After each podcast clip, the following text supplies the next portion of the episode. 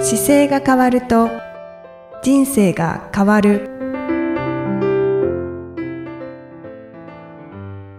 こんにちは姿勢治療科の中野孝明ですこの番組では体の姿勢と生きる姿勢より豊かに人生を生きるための姿勢力についてお話しさせていただいてます今回みきさんよろしくお願いしますこんにちは、いきみえです。よろしくお願いいたします。今回はあれですねリスナーさんからのはい質問ではい。はいじゃあ、ご紹介はいお願いをしまさすせていただきます。ははいい。えーポッドキャストネーム、緑の森さんはいからいただきました。ありがとうございあまりすが。とうございますえー身長157センチ、体重50キロ、51歳女性の方です。はい私はニュージーランドに住んでいる51歳ヨガ女性です。うん初めてはいメッセージをくださいましたよね。はいありがとうございますはありがたいですね。うんえーここ2年ほどオンラインでの仕事を始めたこともあり、外で体を動かすことが少なくなり、2000年から始めたヨガを続けているものの、起業のストレスも重なり、3キロほど理想体重より増え、筋肉も減っているせいもあり、かなり体が重く感じられます。最近ではあまりにも動かなくなってしまったせいか、なんとなく腰痛を感じることも出てきました。そんな中、半年ほど前に観葉植物の重い植木鉢を少し動かそうとして、正座をしたままで動いてしまい、おそらく大腰筋だと思うのですが、それの右側を痛めてしまいました。以来、ウエストをひねる動きでは、まだ少し痛みが感じられ、右膝を曲げて、右足で体重を支えるようなポーズでは、なかなか力が入らなくなっています。だんだんと痛みは薄れてきていて、悪くなっている感じではありませんが、何かおすすめのできることはありますでしょうかまた、中野先生のご著書の中の運動で、これはやった方がいいよという動きがあれば、ぜひ教えてください。全身の筋肉量が減ってきていますので、ヨガの時間を増やしたり、庭仕事をしたり、ウォーキングをして、筋肉量を増やすように心がけようと思います。よろしくお願いいたします。なるほどという、はい。はいメッセージでラジオへのご感想もいただいているんですけれども、いえーいつも家事をしながら楽しく学ばせていただいています。以前の放送からどんどん聞き進めており、今やっと2018年の放送まで来ています。おーといただきました。なるほど。はい2000 2000何年からでしたっけ放送。えーと、 2010 2016年だったと思います。あじゃあ100本ぐらはいい聞いていただいてるんですね。うんえーありがとうございねあまりす。がとうございます。えーっそうと、かはい、最近はあまり体を動かさなくなった。そうですといね。うこことでれ、やっぱりね、あの、ご自身で気づかれてるこのオンラインの仕事ってすごく多分引っかかってると思います。はい。はい。で、家から出なくなってるので、外で体を動かすことがなくなってるっていうことを考えても、あの、ストレッチというよりは単純に歩く時間がすごく減ってると思うんですよ。うーん。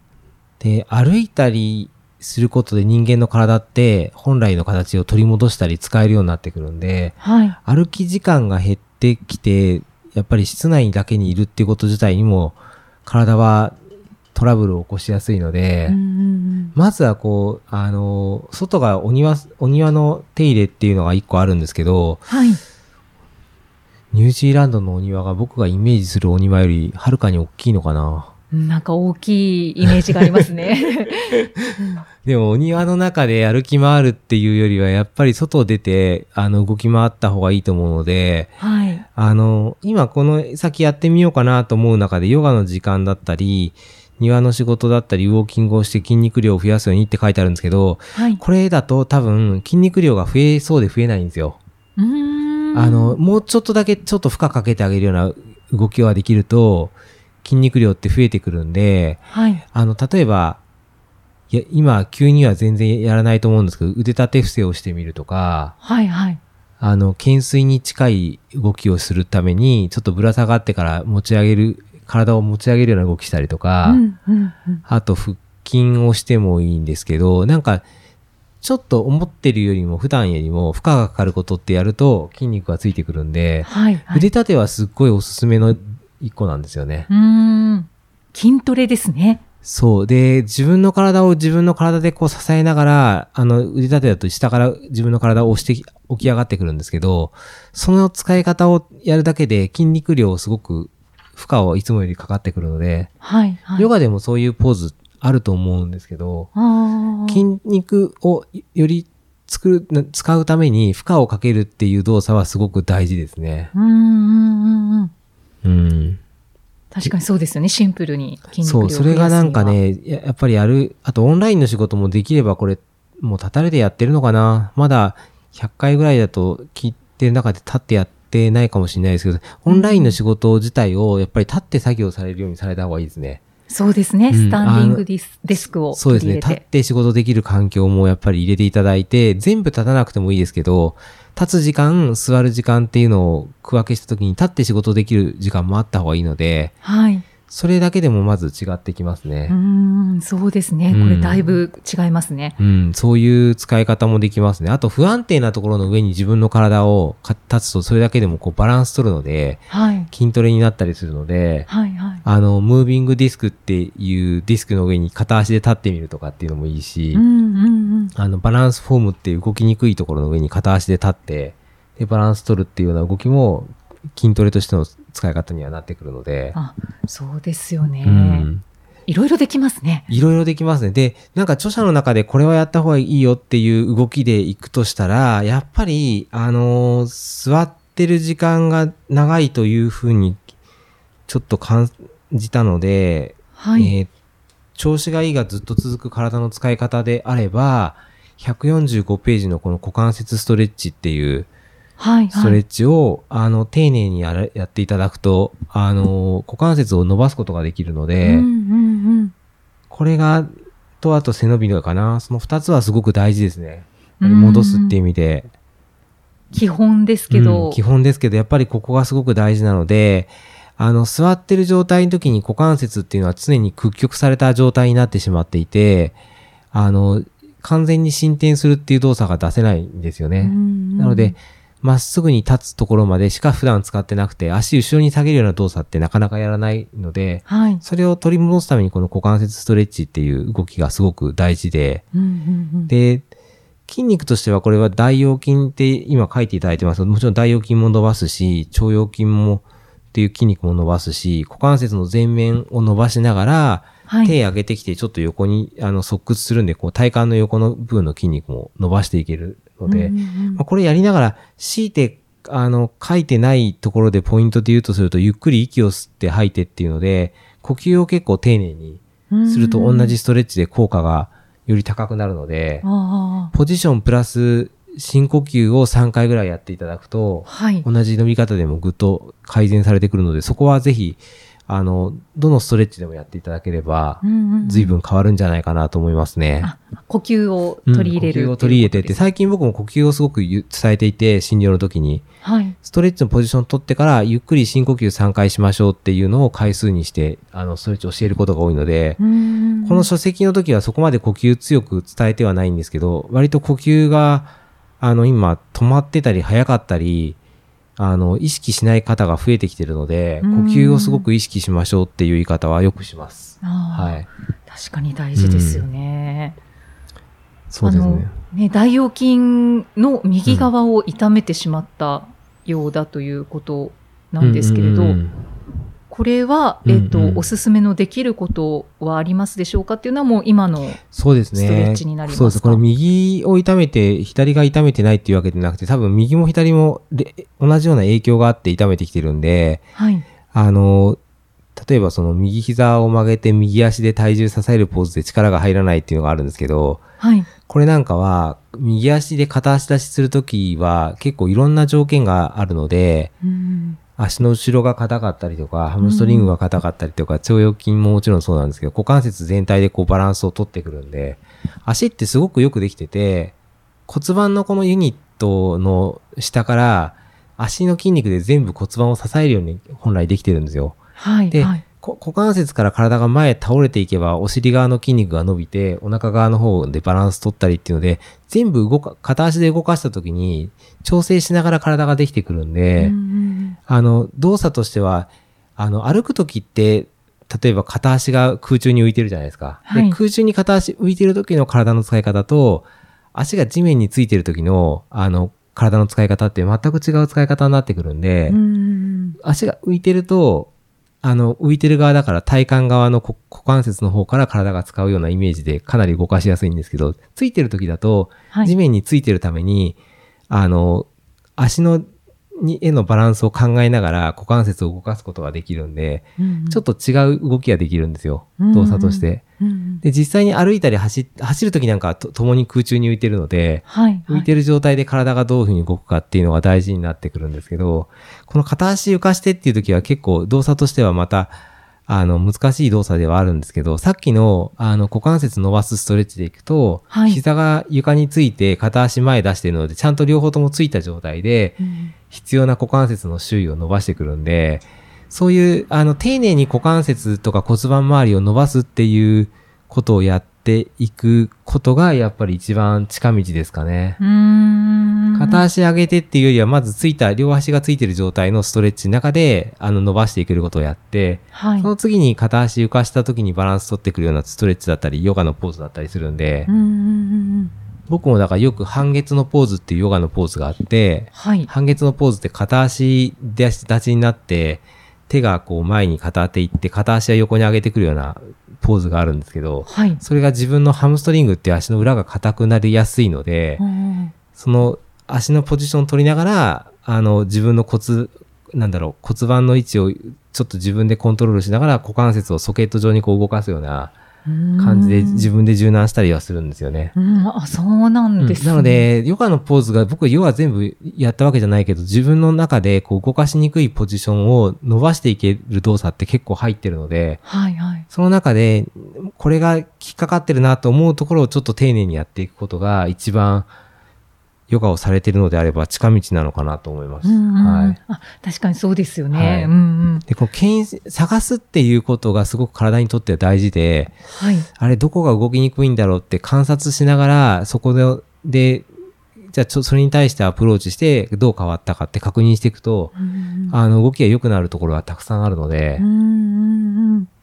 あーそういう目安でいけると、今、ご自身の中でやってるヨガの中にかなりヒントがあるんじゃないかなと思いますね。そうですね、はいきっと動かしにくいなっていうのが、そのヨガのポーズの中で必ずあると思うので。そうですね。はい。そうですね。そうそう。そそうやって見ていくと、なんか200時間ぐらいのヨガのプログラムがあって、多分それを僕が受ければ多分全部解説してあげられると思うんですよ。あの、ヨガのインストラクターのやつってあるんですよ。2、3週間で取るやつがあって。えでまとめて一気にひたすらそれをやっていくようなインストラクターのがあるんですけど、そういうのを取っていけば、多分、ポーズが出てきたらこの筋肉ですよとかって多分言ってあげられるな と。確かにそうです ね。ちょっと体が硬くなってきて興味が湧いたらでやるかもしれないですけど。ああ。自分自身の中、はいあの、やってみたいなと思ったら、うんうはい。んうんいやーもうね、ヨガのプロフェッショナルにもなれるかもしれない。そうでも、なんか発想、発想としては、その動かしにくい動作、苦手な動作とか、あと左右が違いがあるものに関して、苦手な方を丁寧にちょっと持っていきながら、呼吸をうまく使ってうん、うんうん感じ取っていくっていうことがすごく大事な動作なので、ははい。はい。そうですね。呼吸ってやっぱりちょっと忘れがちに呼なっち吸ゃいすまっすごのいで。大事です。やっぱり呼そうですよ吸ねをしながら、その人体が緩む感覚とかがやっぱり、あの、わかるのでう、んそこを意識することがすごく大事ですね。うんうんう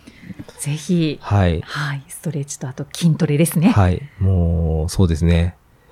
ニュージーランドのこのお庭がどれぐらい広いのかは、なんとなくちょっと気になりますね。そうですねねその広さによっては庭仕事もか庭な仕り、事も結構そう、ポジションによってはいい筋トレになりそうだなと思いますけどね。はい、はい。